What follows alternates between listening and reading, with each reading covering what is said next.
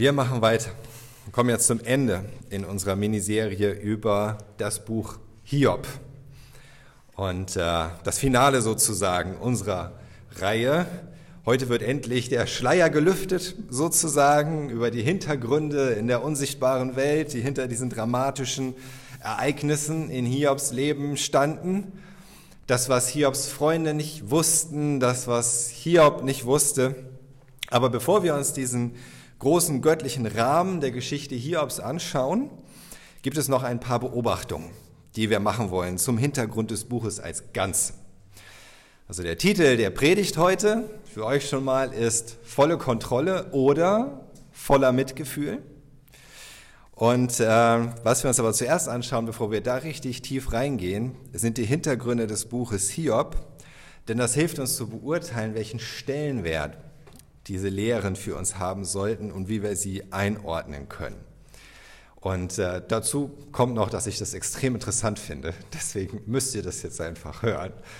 Das erste Hintergründe zum Buch Hiob. Ich habe das schon am Anfang, ganz am Anfang unserer Serie erwähnt. Der Ursprung des Buchs Hiob liegt im Dunkeln, muss man sagen. Es gibt keine Autorenangabe, keine klare Zeitangabe, wann sich die beschriebenen Ereignisse abgespielt haben und wo genau auch zu den Personen, die vorkommen, die so namentlich erwähnt werden, Hiob, seine drei Freunde Eliphas, Bilder, Zophar oder auch der Elihu, der dann vorkommt, auf die gibt es sonst auch kaum oder gar keine Hinweise in der Bibel.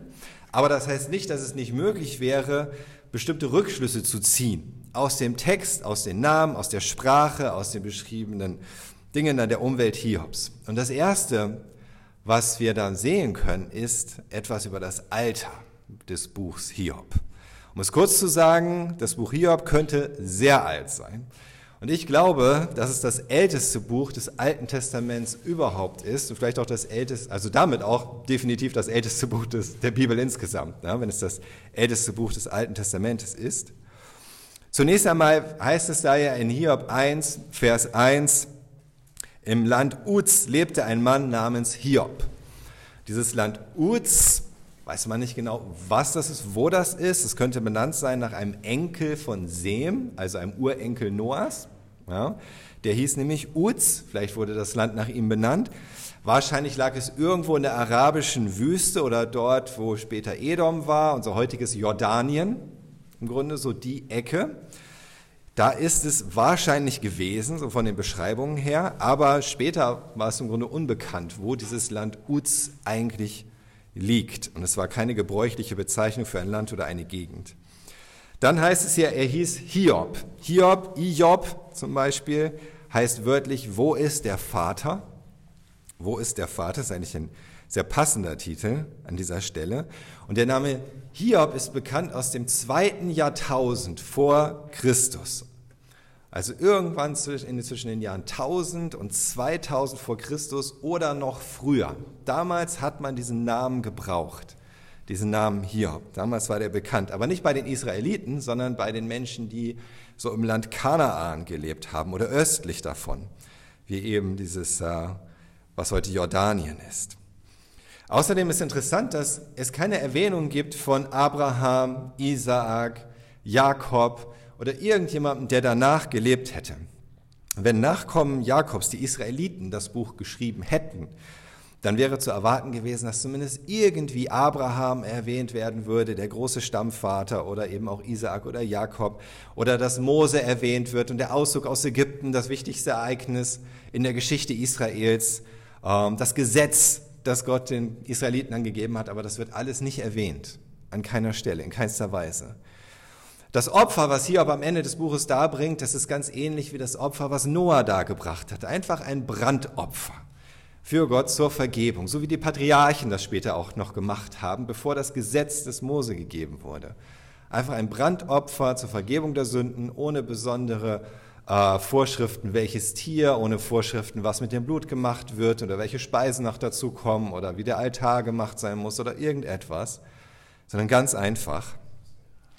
Interessant ist auch Hiobs Lebensalter. Das heißt am Ende des Hiob-Buchs in Hiob 42, die letzten beiden Verse, 16 und 17, Hiob lebte danach noch 140 Jahre und sah seine Kinder und Enkel vier Generationen. Und er starb nach einem langen und erfüllten Leben. Hiob lebte danach noch 140 Jahre, heißt es an dieser Stelle. Wie, wird, wie alt wird Hiob denn gewesen sein, als das alles stattgefunden hat, wovon wir hier lesen? Hiob hatte schon zehn erwachsene Kinder. Ich habe mir das mal ausgerechnet. Ja, so realistisch betrachtet müsste er eigentlich schon 60 gewesen sein, im Grunde. Ja, wenn alle seine zehn Kinder sogar schon erwachsen waren. 60 Jahre plus 140 Jahre danach wären 200 Jahre insgesamt. Und äh, da wir uns ja schon intensiver auseinandergesetzt haben mit den Lebensaltern der, der Patriarchen, der Menschen zwischen Adam und Noah und auch nach Noah noch, sehen wir, okay, das passt da hinein, aber es passt nicht in die spätere Zeit. Ich habe euch immer eine Grafik mitgebracht, da könnt ihr das sehen, so das sind die Lebensalter der Menschen vor und nach der Sintflut, so wie sie berichtet werden. Bis Noah, wirklich häufig sehr alt, bis über 800 Jahre, dann kam die Sintflut und das ist rapide bergab gegangen mit einigen Wellen, manchmal noch höher und tiefer. Da seht ihr Abraham 175 Jahre, Isaak hatte nochmal 180 Jahre, sein Sohn, danach ging es dann aber steil bergab wieder. Und Hiob mit seinen 200 Jahren wäre sogar älter als Abraham und Isaak, aber nicht so alt wie Noah. Das heißt irgendwo in diesem Zeitraum dazwischen. Interessant ist auch, dass die Sprache in diesem Buch Hiob, das Hebräisch, dass es ein altes Hebräisch ist. Es gibt 100, über 100 Wörter in dem Buch Hiob auf Hebräisch, die nicht mehr bekannt sind oder nicht mehr im Gebrauch sind. Und ähm, es ist auch die, der, der Stil ist wie die ältesten hebräischen Erzählungen. Außerdem ist interessant, wie die Erde beschrieben wird in dem Buch Hiob. Und das passt sehr gut dazu, wie man sich das vorstellen muss nach der Flut. Wir haben ja gesehen, dass nach der Flut wahrscheinlich diese Plattentektonik eingesetzt ist, dass die Kontinente auseinandergedriftet sind, dass Vulkane ausgebrochen sind, dass es Eiszeit gab. Und das passt alles sehr gut zu dem, was Hiob beschreibt oder was beschrieben wird im Buch Hiob. Er spricht davon, soll jetzt nicht die Verse im Einzelnen lesen, in Hiob 9, dass die, dass äh, äh, Gott Berge umstürzt, dass die Säulen der Erde erzittern oder in Hiob 28 wird beschrieben, dass die Erde unterhalb, unterhalb der Oberfläche von Feuer zerwühlt wird, was zeigt, dass Hiob zumindest wusste, dass da Lava ist, irgendwie unterhalb der Erde und er Vulkanismus kannte. Es wird in Hiob 6 auch gesprochen von Schneewasser, von Eis, von Frost. Im ganzen Buch Hiob wird mehr von Eis und Schnee und Frost gesprochen als sonst im ganzen Alten Testament weil es das gar nicht gab in Israel. Ja, das war warm, da kannte man das eigentlich kaum. Aber im Buch Hiob wird es beschrieben. Das heißt, äh, Hiob war vielleicht noch Zeuge der Eiszeit, die nicht ganz bis in den Nahen Osten reichte, soweit man weiß, aber vielleicht die Ausläufer noch kannte. Ähm, es wird von Kesita gesprochen, das ist eine Währung, ist die älteste bekannte Währung überhaupt, wird erwähnt im Buch Hiob. Und mein Lieblingsteil, was ich finde, was auch darauf hindeutet, dass das Buch sehr alt ist, ähm, es gibt eine interessante Beschreibung. Eigentlich gibt es zwei, aber wir konzentrieren uns auf eine interessante Beschreibung von Tieren im Buch hier. Und das erste ist der sogenannte Behemoth. Der Behemoth. Schaut mal in den Versen oder hier ab 40, die Verse 15 bis 24. Da heißt es, Sieh doch den Behemoth, den ich wie dich erschuf. Gras frisst er wie das Rind. Seine Kraft ist in den Lenden, seine Stärke in den Muskeln seines Bauchs. Er streckt seinen Schwanz wie die Zeder, seine Sehnen sind dicht verflochten, seine Knochen wie Röhren aus Bronze, seine Rippen wie eiserne Stäbe. Er ist das erste von Gottes Geschöpfen, der ihn schuf, gab ihm sein Schwert. Das Futter tragen die Berge ihm zu, dort, wo die Wildtiere spielen. Unter Lotusbüschen legt er sich nieder, versteckt in Rohr und Sumpf. Lotusbüsche spenden ihm Schatten, die Weiden am Bach umgeben ihn. Da schwillt der Strom, doch er läuft nicht weg, hält still, und der Sturzbach schließt ihm das Maul, schießt ihm ins Maul. Kann man ihn fangen, wenn er die Augen offen hat, ihm Stricke durch die Nase ziehen? Sie ist eine Beschreibung von einem extrem eindrücklichen Tier, sie gegeben wird. Und es ist deutlich, es ist kein Fabelwesen, von dem Gott hier spricht. Das ist die Rede Gottes. Es ist kein Fabelwesen. Er sagt, ich habe ihn erschaffen wie dich, zu Hiob und sieh doch, das heißt, Hiob konnte ihn sehen. Und es kann gut sein, dass tatsächlich, was da beschrieben wird, das ist, was heute Iguanodon genannt wird. Ein Dinosaurier, Iguanodon, heißt wörtlich Leguanzahn. Ich habe euch ein Bild davon mal mitgebracht. Das ist ein Iguanodon-Skelett. Leguanzahn. Der wurde Leguanzahn genannt, weil man zuerst einen 15 Zentimeter langen Knochen gefunden hat, von dem man dachte, es wäre ein Zahn. Es war aber tatsächlich gar kein Zahn, sondern es war der Daumen des Iguanodons. Dieser 15 Zentimeter lange Knochen, der wie so ein Schwert herausragt aus dem Skelett, ähm, was gut passt zu dem, wo Gott oder wo es heißt, der ihn schuf, gab ihm sein Schwert. Das ist dieser eindrückliche Daumen, den der Iguanodon hatte. Äh, man hat auch, wenn es hier heißt, ja, seine Sehnen sind dicht verflochten, man hat tatsächlich am Skelett des Iguanodon fossilierte, verflochtene Sehnen gefunden.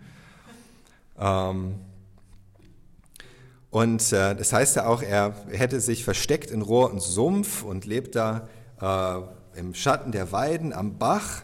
Und die, die, der Lebensraum des Iguanodon wird auch vermutet, dass der in Feuchtgebieten gelebt hat. Und seine Ausmaße waren gigantisch. Also voll ausgerichtet war er ungefähr fünf Meter hoch und mit seinem Schwanz dabei noch hatte er seinen Körper eine Länge von acht bis elf Meter. Und das heißt auch hier, sein Schwanz ist wie ähm, ein Zedern, eine Zeder streckt er, wie eine Zeder streckt er seinen Schwanz aus. Und äh, dann heißt es noch, seine Knochen sind Röhren aus Kupfer, seine Gebeine wie aus Eisen. Und äh, auch der Iguanodon, wie man sehen kann, hatte einen sehr starken Knochenbau. Interessanterweise war er auch ein Pflanzenfresser, so wie es hier auch heißt am Anfang. Er frisst Gras wie das Rind, obwohl er so beeindruckend ist, so furchterregend, aber er frisst Gras wie das Rind und genauso war es beim Iguanodon auch. Ähm, also es würde sehr gut passen, dass Hiob aus irgendeinem Grund tatsächlich noch wusste, wie ein Iguanodon aussah, irgendwie getroffen hat, noch die letzten Überlebenden der Dinosaurier nach der Flut sozusagen. Und es, nach all diesen Dingen, wenn man das zusammennimmt, können wir davon ausgehen, dass Hiob gelebt hat ungefähr 300 Jahre nach der Sinnflut, irgendwo in diesem Zeitraum zwischen Sem und Abraham. Hiob hat, dass Hiob damals gelebt hat und dementsprechend auch das Buch Hiob damals aufgeschrieben wurde. Das Buch Hiob ist aber nicht nur sehr alt, es ist auch in seinen Aussagen erstaunlich. Und es sagt uns etwas über die Zuverlässigkeit dieses Buches. Ähm, erstmal ist es kein Märchen, wie man vielleicht denken könnte. Ja, das ist Hiob, die Geschichte von Hiob ist kein Märchen, kein Mythos, sondern es ist offensichtlich ähm, eine wahre Geschichte. Hiob hat wirklich gelebt. Es wird auch in Hesekiel 14, Vers 14, wird Hiob erwähnt als Mensch, der gelebt hat. Da heißt es, und wenn dann Noah, Daniel und Hiob unter ihnen wären, also wenn Gottes Gericht kommt, dann würden diese drei Männer wegen ihrer Rechtschaffenheit nur ihr eigenes Leben retten, spricht Jahwe der Herr. So, hier wird Hiob erwähnt, zusammen mit Noah und einem Daniel. Das ist wahrscheinlich nicht der Daniel, der zur Zeit von Ezekiel lebte, sondern ein anderer Daniel. Er wird auch anders geschrieben, den wir nicht unbedingt kennen. Aber es sind Männer aus der Vorzeit sozusagen, von vor langer Zeit. Interessant ist aber auch, dass wir im Buch Hiob einige wissenschaftliche Erkenntnisse finden, die erstaunlich sind. Zum Beispiel Hiob 26, Vers 7. Hiob 26, 7. Er spannt den Norden aus über der Leere, hängt die Erde auf über dem Nichts, heißt es da. Er hängt die Erde auf über dem Nichts. Aber ein Foto davon, tada, die Erde hängt im Nichts. Eigentlich hat man damals gedacht, die Erde wäre ein schwimmendes Boot inmitten eines riesigen Ozeans oder die Erde wäre eine Scheibe getragen von Elefanten, die auf einer riesigen Schildkröte stehen oder irgendetwas in der Richtung. Aber hier im Buch Hiob heißt es schon, nein, sie hängt bei der Leere, sie hängt im Nichts. Das, was erst im 17., 18. Jahrhundert festgestellt, wirklich bewiesen werden konnte. Ähm, und in äh, Hiob 38, Vers 31, Da sagt Gott, schnürst du die Bänder des Siebengestirns, Gestirns, löst du die Fesseln des Orion.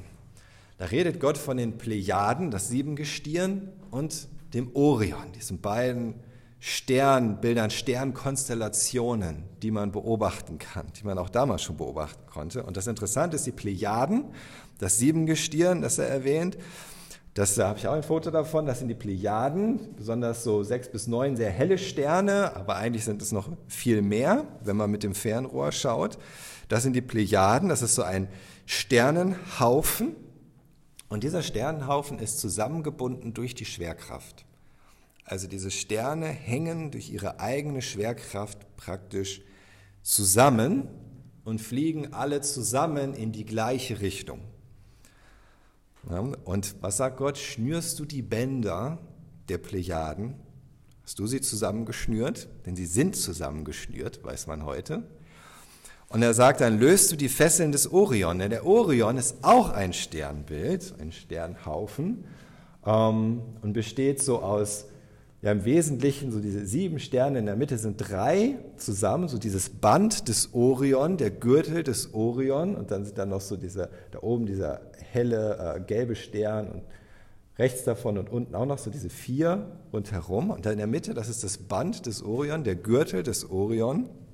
Und das Interessante ist, was man mit bloßem Auge niemals sehen könnte, auch nicht mit einem Fernrohr, diese drei zentralen Sterne des Orion bewegen sich auseinander. Die hängen nämlich nicht zusammen durch die Schwerkraft und fliegen alle zusammen in die gleiche Richtung, so als wären sie zusammen geschnürt wie die Plejaden, sondern die bewegen sich auseinander. Und auch das wird hier schon im Grunde gesagt von Gott. Schnürst du die Bänder der Plejaden und löst du das Band des Orion. Erstaunlich. Hiob 38, Vers 24, da fragt Gott, wo ist der Weg, auf dem das Licht sich teilt? Der Ostwind sich über die Erde zerstreut. Und dazu muss man wissen, dass eigentlich bis ins 17. Jahrhundert man davon ausgegangen ist, dass Licht keinen Weg hat, dass Licht sich nicht bewegt, sondern ein Zustand ist. Genauso wie Finsternis ein Zustand ist. Weil man mit bloßem Auge nicht sehen könnte, dass Licht sich ausbreitet, es ist einfach da. Und deswegen ist man davon ausgegangen, dass Licht halt auch einfach da ist. Das wurde dann erst Später bewiesen, dass Licht sich mit Teilchen in Teilchenform ausbreitet und auch in Wellenform. Aber dass Licht einen Weg hat, wusste damals eigentlich noch kein Mensch. Und trotzdem fragt Gott, kennst du den Weg, auf dem das Licht sich teilt? Abgesehen davon, dass dann auch noch dieses, diese Teilung des Lichts im Grunde angesprochen wird, kann das Licht sich auch noch teilen. Oder zuletzt Hiob 28, Vers 25, als er dem Wind sein Gewicht gab, als er das Maß des Wassers bestimmte. Das ist von Gott die Rede, der dem Wind das Gewicht gab. Und das ist noch etwas, bis ins 17. Jahrhundert war man auch überzeugt, Luft ist gegenstandslos, Luft hat kein Gewicht. Erst Evangelista Torricelli konnte im 17. Jahrhundert zeigen, mit dem Barometer, das er entwickelt hat, dass Luft tatsächlich ein Gewicht hat. Auch hier heißt es schon, als er dem Wind sein Gewicht gab.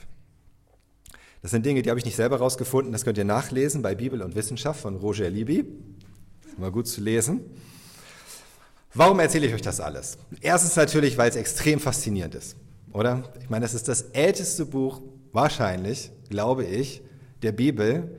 Und es gibt uns, wie auch kaum ein anderes Buch in der Bibel, zusammengenommen, konzentriert so viele erstaunliche Einsichten, die, die, dass, dass die Menschen damals Dinosaurier kannten, dass äh, wissenschaftliche Erkenntnisse da sind von Gott, die wir als Westler es viel später feststellen konnten. Und nachdem wir das jetzt so festgestellt haben ähm, und gesehen haben, auch wenn Hiob in einem poetischen Stil geschrieben ist, heißt es eben trotzdem nicht, dass es alles nur Fantasie wäre. Ja? Poesie ist nicht gleich Fantasie sondern dass die Aussagen zuverlässig sind. Jetzt lasst uns schauen, was uns das Buch sagt über die Hintergründe in Gottes Reich und in seinem Herzen zum, Leib, zum Leid von Hiob. Und das ist wichtig zu wissen. Zunächst einmal der Hintergrund des Leides von Hiob, nämlich das Warum. Das ist das Warum, wonach man immer fragt. Warum Leid? Und das lesen wir in den ersten oder in den äh, Versen 6 bis 12 in Hiob 1. Da heißt es, Hiob 1, 6 bis 12, eines Tages kamen die Söhne Gottes, um sich vor Jahwe einzufinden. Unter ihnen war auch der Satan. Da sagte Jahwe zum Satan, wo kommst du denn her? Ich habe die Erde durchstreift, erwiderte der Satan, und bin auf ihr hin und her gezogen. Da sagte Jahwe zum Satan, hast du auf meinen Diener Hiob geachtet? Auf der Erde gibt es keinen zweiten wie ihn. Er ist mir aufrichtig und vollständig ergeben. Er fürchtet Gott und meidet das Böse. Der Satan erwiderte Jahwe, ist Hiob etwa umsonst so gottesfürchtig? Du beschützt ihn doch von allen Seiten, sein Haus und alles, was er hat. Du lässt ja all sein Tun gelingen und seine Herden breiten sich im Land aus. Versuch es doch einmal und lass ihn alles verlieren, was er hat ob er dir dann nicht ins Gesicht hinein flucht.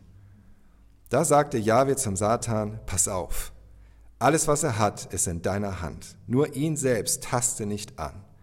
Da entfernte sich der Satan aus der Gegenwart Jahwes. Was wir haben, ist eine Beschreibung im Grunde wie so einen himmlischen Hofstaat. Da ist Gott und die Engel versammeln sich vor ihm. Die Söhne Gottes werden sie hier genannt. An dieser Stelle offensichtlich Engel. Und einer von ihnen wird Satan genannt, wörtlich der Widersacher, Gegner, Ankläger. Das ist das, was das hebräische Wort Satan bedeutet. Feind, Gegner, Ankläger. Und dieser Satan ist offenbar hauptsächlich nicht im Himmel, sondern auf der Erde unterwegs. Und Gott kennt Hiob, was wir sehen, Gott kennt Hiob und ihm gefällt Hiobs Glaube. Und Hiob ist tatsächlich so, wie es schon auch am Anfang des Buches beschrieben wird. Er ist gottesfürchtig, er meidet das Böse. Es gibt keinen zweiten wie ihn. Und so sieht er sich ja auch selbst, der Hiob. Satan hat offensichtlich keine Wertschätzung für Hiob oder für die Gottesfurcht Hiobs. Satan liebt auch Gott nicht.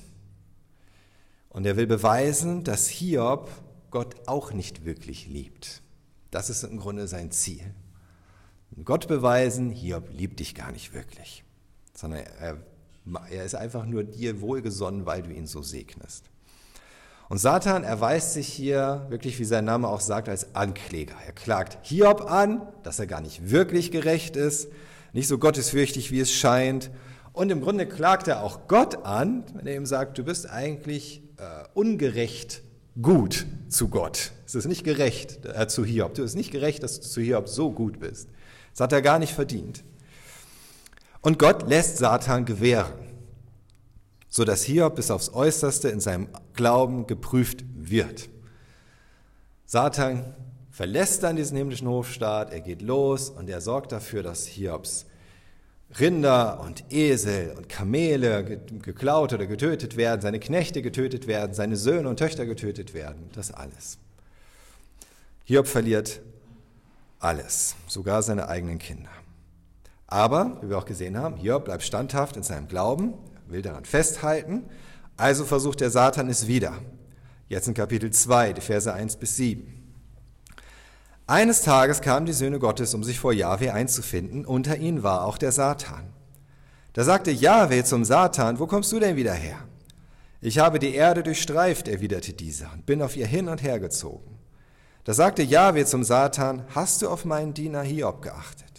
Auf der Erde gibt es keinen zweiten wie ihn. Er ist mir aufrichtig und vollständig ergeben. Er fürchtet Gott und meidet das Böse. Und noch immer hält er an seiner Rechtschaffenheit fest. Du hast mich aufgereizt, ihn ohne Grund zu verderben. Da erwiderte der Satan, Jahwe, Haut um Haut. Alles, was der Mensch hat, gibt er für sein Leben. Tast ihn doch einmal selber an, ob er dir dann nicht ins Gesicht hinein flucht. Da sagte Jahwe zum Satan, pass auf, er ist in deiner Hand, nur das Leben musst du ihm lassen. Da entfernte sich der Satan aus der Gegenwart Jahwes und ließ an Hiob von Kopf bis Fuß böse Geschwüre aufbrechen. Das haben wir letztes Mal auch gesehen, diese schlimme Krankheit, die über Hiob hereingebrochen ist, von oben bis unten übersät mit Geschwüren, mit Eiter, mit Wunden, mit Schmerz.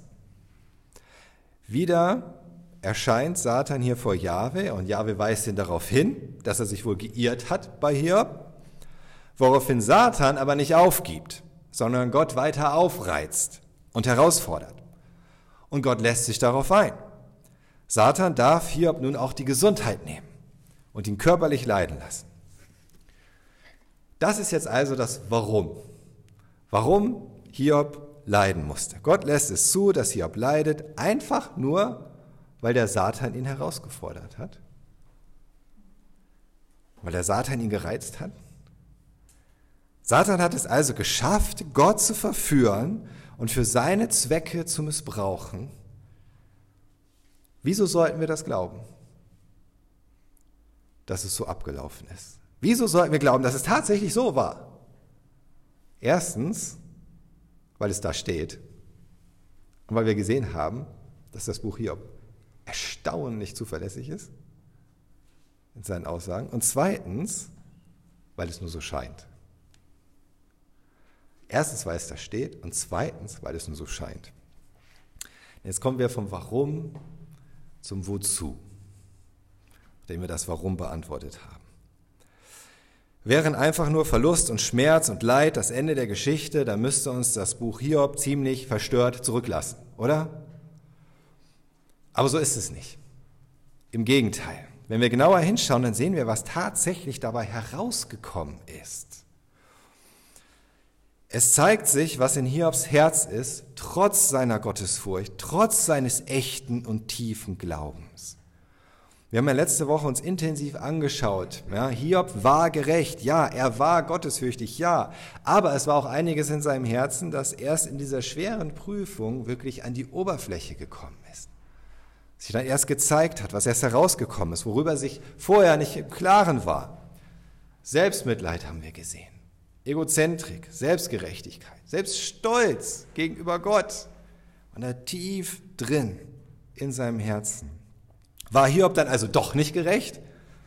Und Gott hat ihn doch gestraft? Weil Hiob ja doch so ein böser Mensch ist mit diesen bösen Dingen in seinem Herzen? Nein. Und das müssen wir verstehen. Hiob war gerecht, so gerecht, wie er als sündiger Mensch sein konnte, sozusagen. Ja? Denn gerecht bedeutet letzten Endes in der Bibel nicht, dass du vollkommen bist, sondern dass du einfach mit Gott leben willst. Das ist gerecht, dass du wirklich mit Gott leben willst. Gott hat ihn nicht gestraft dafür, dass er immer noch ein Mensch ist. Ja? Genauso wenig wie Gott dich dafür straft, dass du immer noch ein Mensch bist und nicht vollkommen, dass das Fleisch schwach ist. Aber er hat Hiob die Augen geöffnet. Er hat Hiob die Augen geöffnet. Zunächst einmal musste Hiob erkennen, dass er selbst nicht so gerecht und vollkommen ist, wie er selbst dachte nach bestem Wissen und Gewissen. Hiob meinte er selbst, er wäre rein wie Gold, haben wir gesehen in Hiob 23, Vers 10. Rein wie Gold. Vielleicht im Vergleich zu seinen Mitmenschen war das vielleicht auch so.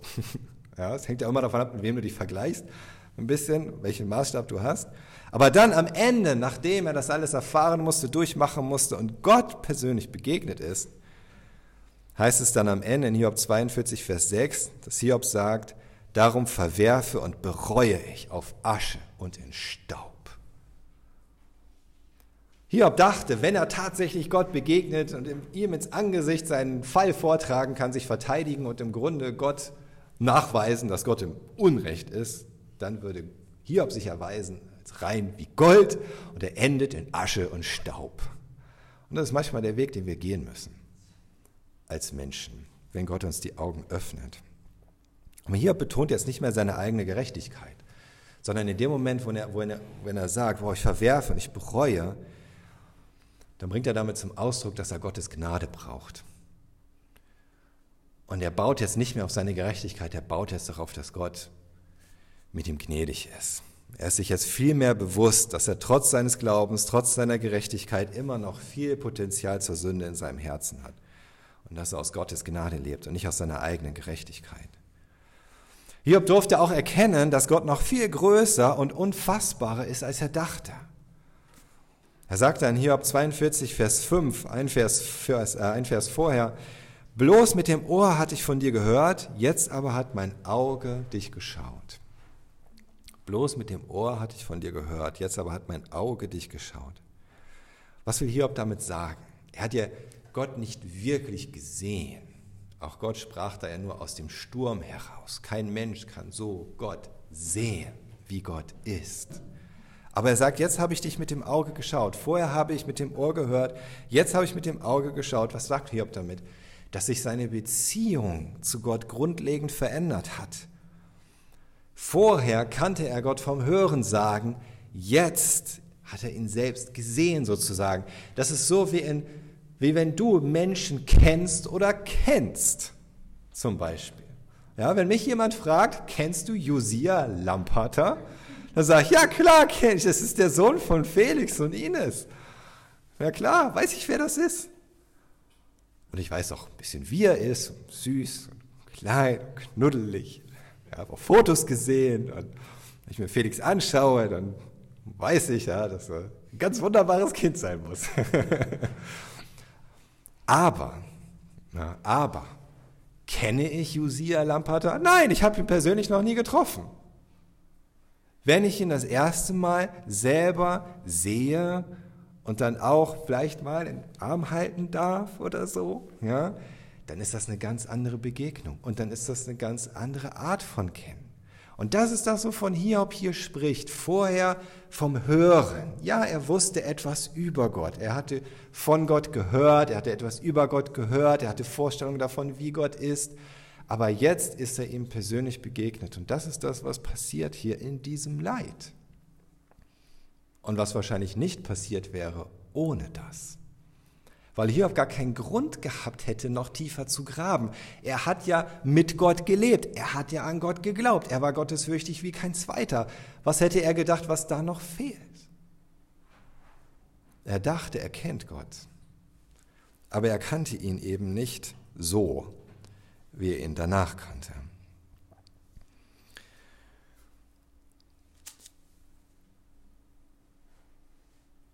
Und so ist das auch mit Gott, wie wir ihm begegnen können.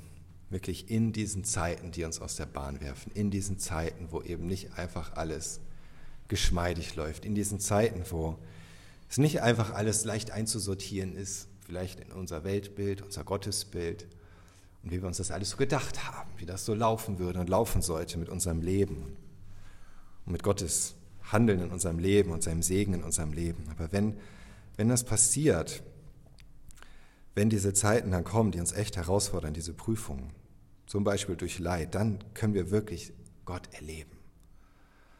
Dann kannst du wirklich Gottes Frieden erleben, auch in der Krise oder im Chaos der Gefühle. Du erlebst Gottes Frieden auf eine Art und Weise, wie du ihn vorher gar nicht kanntest, wo es einfach nur gut geht. Oder einfach alles ruhig ist. Du erlebst Gottes Gnade, wenn du selbst überhaupt keine Kraft mehr hast zu beten. Wie habe ich Gottes Gnade erlebt in solchen Zeiten, wo alles drunter und drüber ging?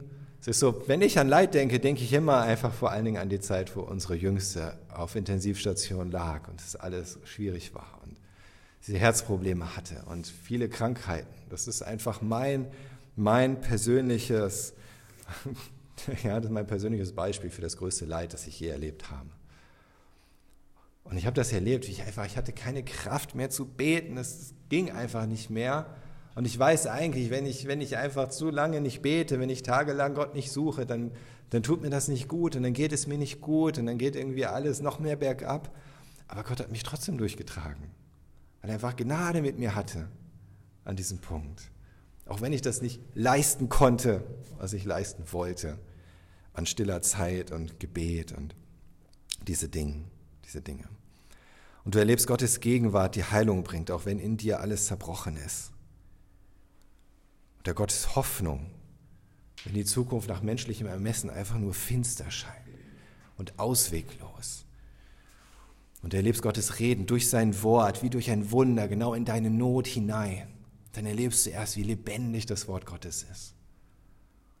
Du in der Not bist, in der Krise bist und du bist verzweifelt, du bist traurig und du brauchst Antworten, du brauchst irgendwie Zuspruch, du brauchst Ermutigung und du schließt das Wort Gottes auf, du machst, das, machst die Bibel auf, fängst an zu lesen und es redet dir genau ins Herz und du siehst, es ist genau das, was du gerade brauchst. In dieser Zeit habe ich erst richtig wirklich erlebt und erfahren, was das bedeutet, dass die Freude am Herrn mein, meine Stärke ist und mein Schutz. wörtlich meine Burg. Wenn ich auf dem Weg war in die Intensivstation ja, und ich mich gefragt habe, wie soll ich das aushalten? Aber da, da habe ich das wirklich erfahren, was das heißt. Gott ist die Freude am Herrn, ist mein Schutz, ist meine Stärke. Mich an ihm zu freuen, einfach an ihm selbst, wie er ist, weil ich weiß, wie er ist. Und das hat mich geschützt, mich gestärkt, dass ich ja, nicht einfach zusammenbreche. Entschuldigung. Von alledem kannst du hören, aber erst in den tatsächlich erschütternden, zermürbenden Situationen wirst du das erleben. Noch etwas, was passiert ist. Hiob schaut über dieses Leben hinaus auf die Ewigkeit. Das heißt in Hiob 19, Vers 25 bis 27, so ein, so ein Moment der Gnade in Hiobs Klagen. Und er sagt, doch ich weiß, dass mein Erlöser lebt. Er steht am Schluss über dem Tod, wörtlich über dem Staub, was für die Vergänglichkeit steht. Nachdem meine Haut so sehr zerschunden ist, schaue ich Gott auch ohne mein Fleisch. Ihn selbst werde ich sehen, ja meine Augen schauen ihn an. Er wird kein Fremder für mich sein, ich sehne mich von Herzen danach. So ein Moment des Lichts in diesem, diesem Leid, in diesem irdischen Leid und Schmerzen von Hiob. Und er sagt, ah, ich weiß, ich werde meinen Erlöser sehen. Den, der am Ende doch für mich eintritt und der mich rausholt. Er steht am Schluss über dem Tod. Was ist so, erst wenn alle irdischen Güter, Vergnügungen, Sicherheiten mal in den Hintergrund treten, öffnet sich für uns der Blick wirklich für den Himmel und für die Ewigkeit. Und manchmal müssen sie dafür zumindest zwischenzeitlich auch ganz verschwinden, doch mal von uns genommen werden, auch wenn es weh tut. So wie die einfach die Klappe von den Augen genommen wird. Und da diese irdischen Dinge ohnehin nicht bleiben, aber der Blick auf die Ewigkeit, auf unseren Erlöser etwas Dauerhaftes ist, lohnt sich dieser Tausch jedes Mal. Auch wenn wir es in dem Moment nicht so empfinden.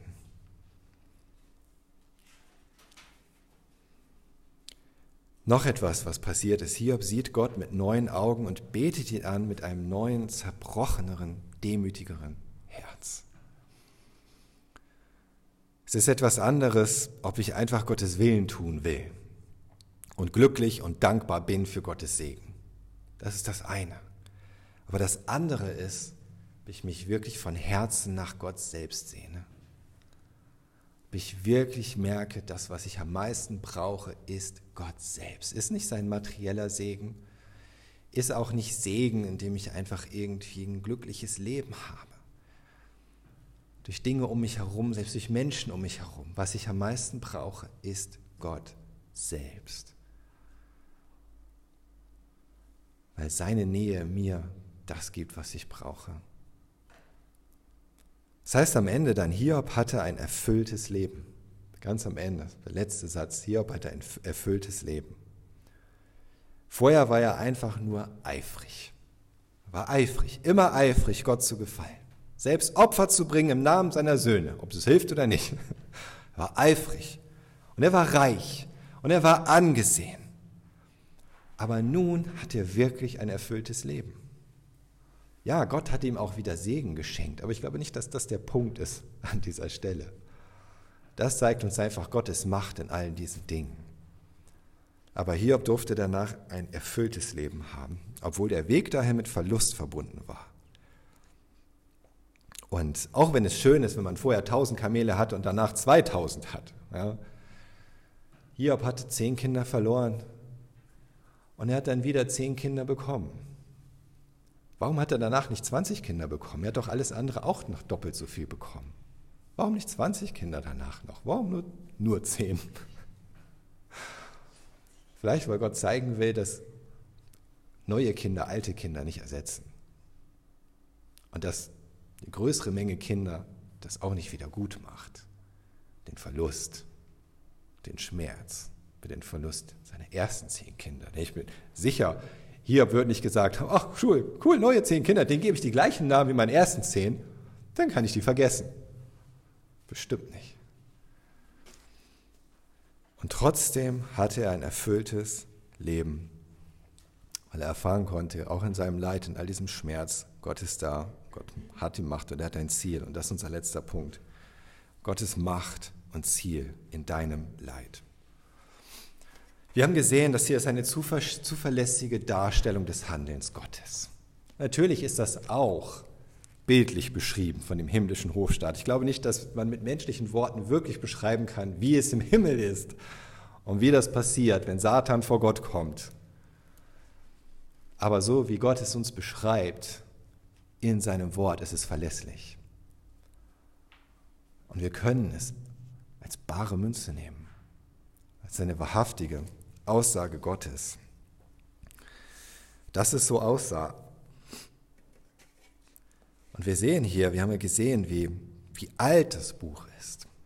Wie alt dieses Buch ist. Und diese Botschaft dieses Buches ist unabhängig von Mose, ist unabhängig vom Gesetz des Mose, ist unabhängig von Zeit und Ort. Es ist etwas, was Gott den Menschen schon offenbart hat, wie Gott mit Menschen schon gewirkt hat selbst bevor Abraham berufen wurde, den etwas mitgegeben hat und gezeigt hat. Und es ist doch, ist es nicht erstaunlich, dass Gott gerade dieses Thema gewählt hat? Dieses Thema, was ist mit meinem Leid? Wo ist Gott in meinem Leid? Warum lässt Gott das zu, beziehungsweise wohin soll das denn eigentlich führen?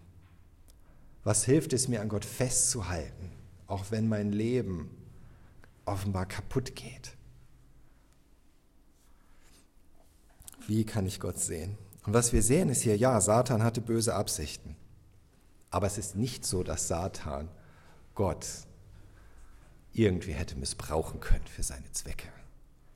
Gott hatte immer die volle Kontrolle. Immer. Und zu jeder Zeit. Satan muss um Erlaubnis bitten. Sehen wir hier. Aber Gott hat die Kontrolle. Und deswegen kommt auch letzten Endes alles, was Hiob widerfahren ist, von Gott. Gott hat es geschehen lassen. Deswegen heißt es in Hiob 42, Vers 11, da kamen all seine Brüder und Schwestern und alle früheren Bekannten zu ihm und sie trösteten ihn wegen all des Unglücks, das Jahwe über ihn gebracht hatte.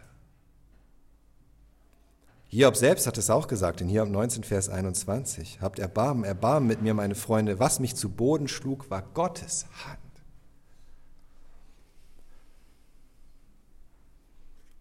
Gott hatte immer die volle Kontrolle. Und deswegen weißt du, dass was auch immer dir passiert in deinem Leben, selbst wenn der Satan darin mitmischt, um dich kaputt zu machen, Gott hat die volle Kontrolle darüber. Und er hat ein anderes Ziel. Er hat etwas anderes damit vor. Und da kommt dieser andere Punkt, und das fällt uns so schwer, das beides zusammenzubringen, volle Kontrolle und voller Mitgefühl. Deswegen der Titel dieser Predigt, volle Kontrolle und voller Mitgefühl. Kann das sein, dass Gott, ein allmächtiger Gott, die volle Kontrolle hat in dieser Welt, mit all diesem Leid dieser Welt und trotzdem voller Mitgefühl ist und Barmherzigkeit? Aber schaut mal, was Jakobus sagt. Jakobus 5, Vers 11 die andere Stelle in der Bibel, wo Hiob noch erwähnt wird. Ihr wisst ja, dass wir die, Glück, die glücklich preisen, die durchhalten. Von der Standhaftigkeit Hiobs habt ihr gehört und gesehen, wie der Herr ihn am Ende belohnt hat. Der Herr ist voller Mitgefühl und Erbarmen. Wörtlich ist es etwas schwierig ausgedrückt. Wörtlich steht, steht da, ihr kennt das Ende oder das Ziel des Herrn. Das oder weil er voller Mitgefühl und Erbarmen ist. Also im Grunde eigentlich, ihr wisst ja, welches Ziel Gott damit hatte. Und bei diesem Ziel sieht man, dass Gott voller Mitgefühl und Erbarmen ist. Und er hatte dieses Ziel überhaupt, weil er voller Mitgefühl und Erbarmen ist. Das bedeutet, Gottes Absicht war von Anfang an von Mitgefühl und Barmherzigkeit für Hiob geprägt. Es ist nicht so, dass Gott Satan hat machen lassen und dann gesehen hat, was passiert und dann oh, es ihm das Herz gebrochen hat. Und er war voller Mitgefühl für Hiob. Und er hatte von Anfang an die Kontrolle. Er wusste, was passieren würde. Und gerade weil er mit Hiob fühlt, hat er das alles geschehen lassen. Weil er dieses Ziel hatte. Gott hatte immer das Ende, das Ziel vor Augen. Wenn wir genauer hinsehen, sehen wir, Gott selbst hat Satan auf Hiob gebracht. Es war nicht Satan, der Hiob ins Spiel gebracht hat. Gott hat, Gott hat Hiob ins Spiel gebracht. Er hat im Grunde Satan gereizt, ohne dass Satan es gemerkt hat. Satan dachte, er hätte Gott herausgefordert. In Wirklichkeit hat Gott Satan zu seinem Werkzeug gemacht. Für das, was er vorhatte in Hiobs Leben. Selbst das, was Gott Satan tun ließ, geschah aus Barmherzigkeit und im Mitgefühl mit Hiob. Und das ist der Punkt. Das ist der Punkt, wo es schwierig wird, oder? Dass wir das zusammenkriegen. Und so viele haben ein Problem damit. Das wirklich zusammenzubekommen, dass dieser Gott in dieser Welt, ja, unser großer Gott, voller Kontrolle ist und trotzdem voller Mitgefühl. Dass ihm eben nichts aus dem Ruder läuft. Dass Satan nichts tun kann, was Gott ihm nicht erlaubt. Und wenn Gott es ihm erlaubt, dann ist das so, als würde Gott es geschehen lassen. In seiner Allmacht. Es ist einfach so. Und Gott tut nichts ohne Grund. Er tut nichts ohne Ziel. Und vor allem tut er nichts ohne eine gute Absicht. Als Isa noch im Bauch war und sich herausstellte, dass sie viele Behinderungen haben würde, dass so aussah, einiges hat sich, Gott sei Dank, nicht bewahrheitet. Gott hat es abgewendet. Aber da habe ich mit einem anderen Vater gesprochen, einer, der das erlebt hatte, dass sein Kind kurz nach der Geburt, relativ kurz, krank war und gestorben ist. Und wir haben uns darüber unterhalten und wir hatten, glaube ich, beide gerade wieder irgendein Zeugnis gehört davon, wie Gott auf wundersame Weise geheilt hatte. Auch ein Kind geheilt hatte. Auch ein Kind im Mutterleib geheilt hatte. Sein Zeugnis in der Gemeinde. Und wir haben darüber gesprochen, ja. Gott kann das.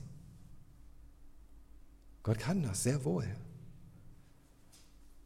Aber in dem Moment hat uns getröstet einfach diese, diese Gewissheit und diese Zusage Gottes im Grunde, ja, ich kann das. Aber wenn ich es nicht mache, dann aus einem guten Grund. Es hätte uns in dem Moment irgendwie frustrieren können. Warum heilt Gott da und bei uns nicht? Aber stattdessen war es diese Erkenntnis, hey, Gott kann das. Er könnte das auch bei unseren Kindern, er hätte es bei seinem Kind gekonnt. Und wenn er es nicht getan hat, hatte er einen guten Grund dafür. Und das bedeutet, es gibt einen guten Grund für das Leid. Es ist eben nicht sinnlos. Es gibt einen Grund, es gibt ein Ziel. Paulus sagt in Römer 8, Vers 32, er hat nicht einmal seinen eigenen Sohn verschont, sondern ihn für uns alle ausgeliefert. Wird er uns dann noch irgendetwas vorenthalten? Das sagt der Paulus, der Leid erlebt hat in seinem Leben mit Jesus wie kein zweiter. Mit Schlägen, mit Steinigungen, mit Verhaftung, Gefängnis, mit Verleumdung, Verachtung und am Ende Hinrichtung. Aber er ist überzeugt davon, Gott liebt dich doch so sehr. Er hat seinen Sohn für dich gegeben. Würde er irgendetwas nicht tun in deinem Leben, das gut ist? Würde er dir irgendetwas vorenthalten, was gut für dich ist? Und wenn er etwas in deinem Leben tut, egal wie es dir vorkommt, egal wie es dir erscheint, würde es etwas anderes sein als das, was zu seinem guten, barmherzigen, Ziel führt mit dir. und mit deinem Leben?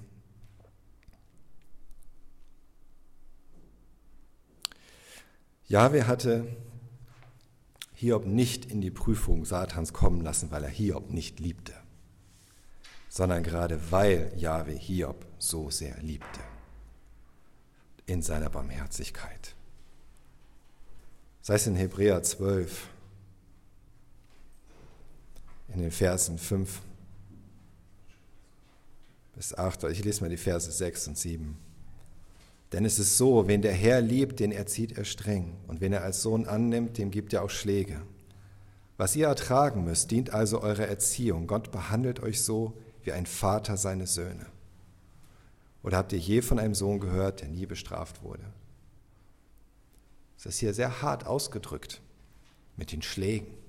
Warum? Weil es sich so anfühlt. Weil es sich so anfühlt als würdest du geschlagen werden, vom Schicksal geschlagen, von Gott geschlagen. Das ist nicht angenehm. Aber auch hier im Hebräerbrief kommen wir diese Zusage, es ist, weil Gott dich liebt. Nicht, weil er dich nicht liebt oder obwohl er dich liebt, sondern weil Gott dich liebt, tut er diese Dinge in deinem Leben, die dich herausfordern, die dich erschüttern und die erst die Möglichkeit eröffnen, dass er dir begegnet auf eine Art und Weise, wie du es vorher nie gekannt hast. Zuletzt noch ein Zitat von Francis Anderson. Er sagt, das ist keine Sache, die jemand für sich selbst arrangieren kann, um geistliche Vorteile zu erlangen.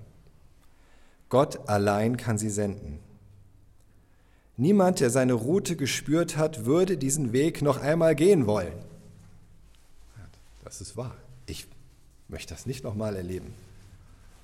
Aber niemand, der mit Hiob zu dem gekommen ist, worauf der Herr abzielt, würde jemals wünschen, nicht seinen Weg gegangen zu sein. Ich wünsche das keinem, was wir durchmachen mussten. Und ich möchte das auch nicht nochmal durchmachen. Und ich wünsche dir nicht dein Leid, deine Krisen, deine Herausforderung, deine Prüfung. Ich denke nicht, dass du sagen musst, ah, ich freue mich aber, wenn ich wieder in eine Krise komme. Aber wenn Gott diesen Weg mit dir gegangen ist, dann weißt du, wozu. Und dann würde ich es auch nicht mehr missen wollen. Gott ist aller, allmächtig. Er hat die volle Kontrolle. Und er ist voller Mitgefühl. Beides zugleich. Also hab Mut, hab keine Angst. Und wenn du durch das Leid und durch die Krise in deinem Leben gehst, klag es Gott, aber ihn in all diesen Dingen. Und er kommt zu seinem Ziel mit dir und deinem Leben. Amen.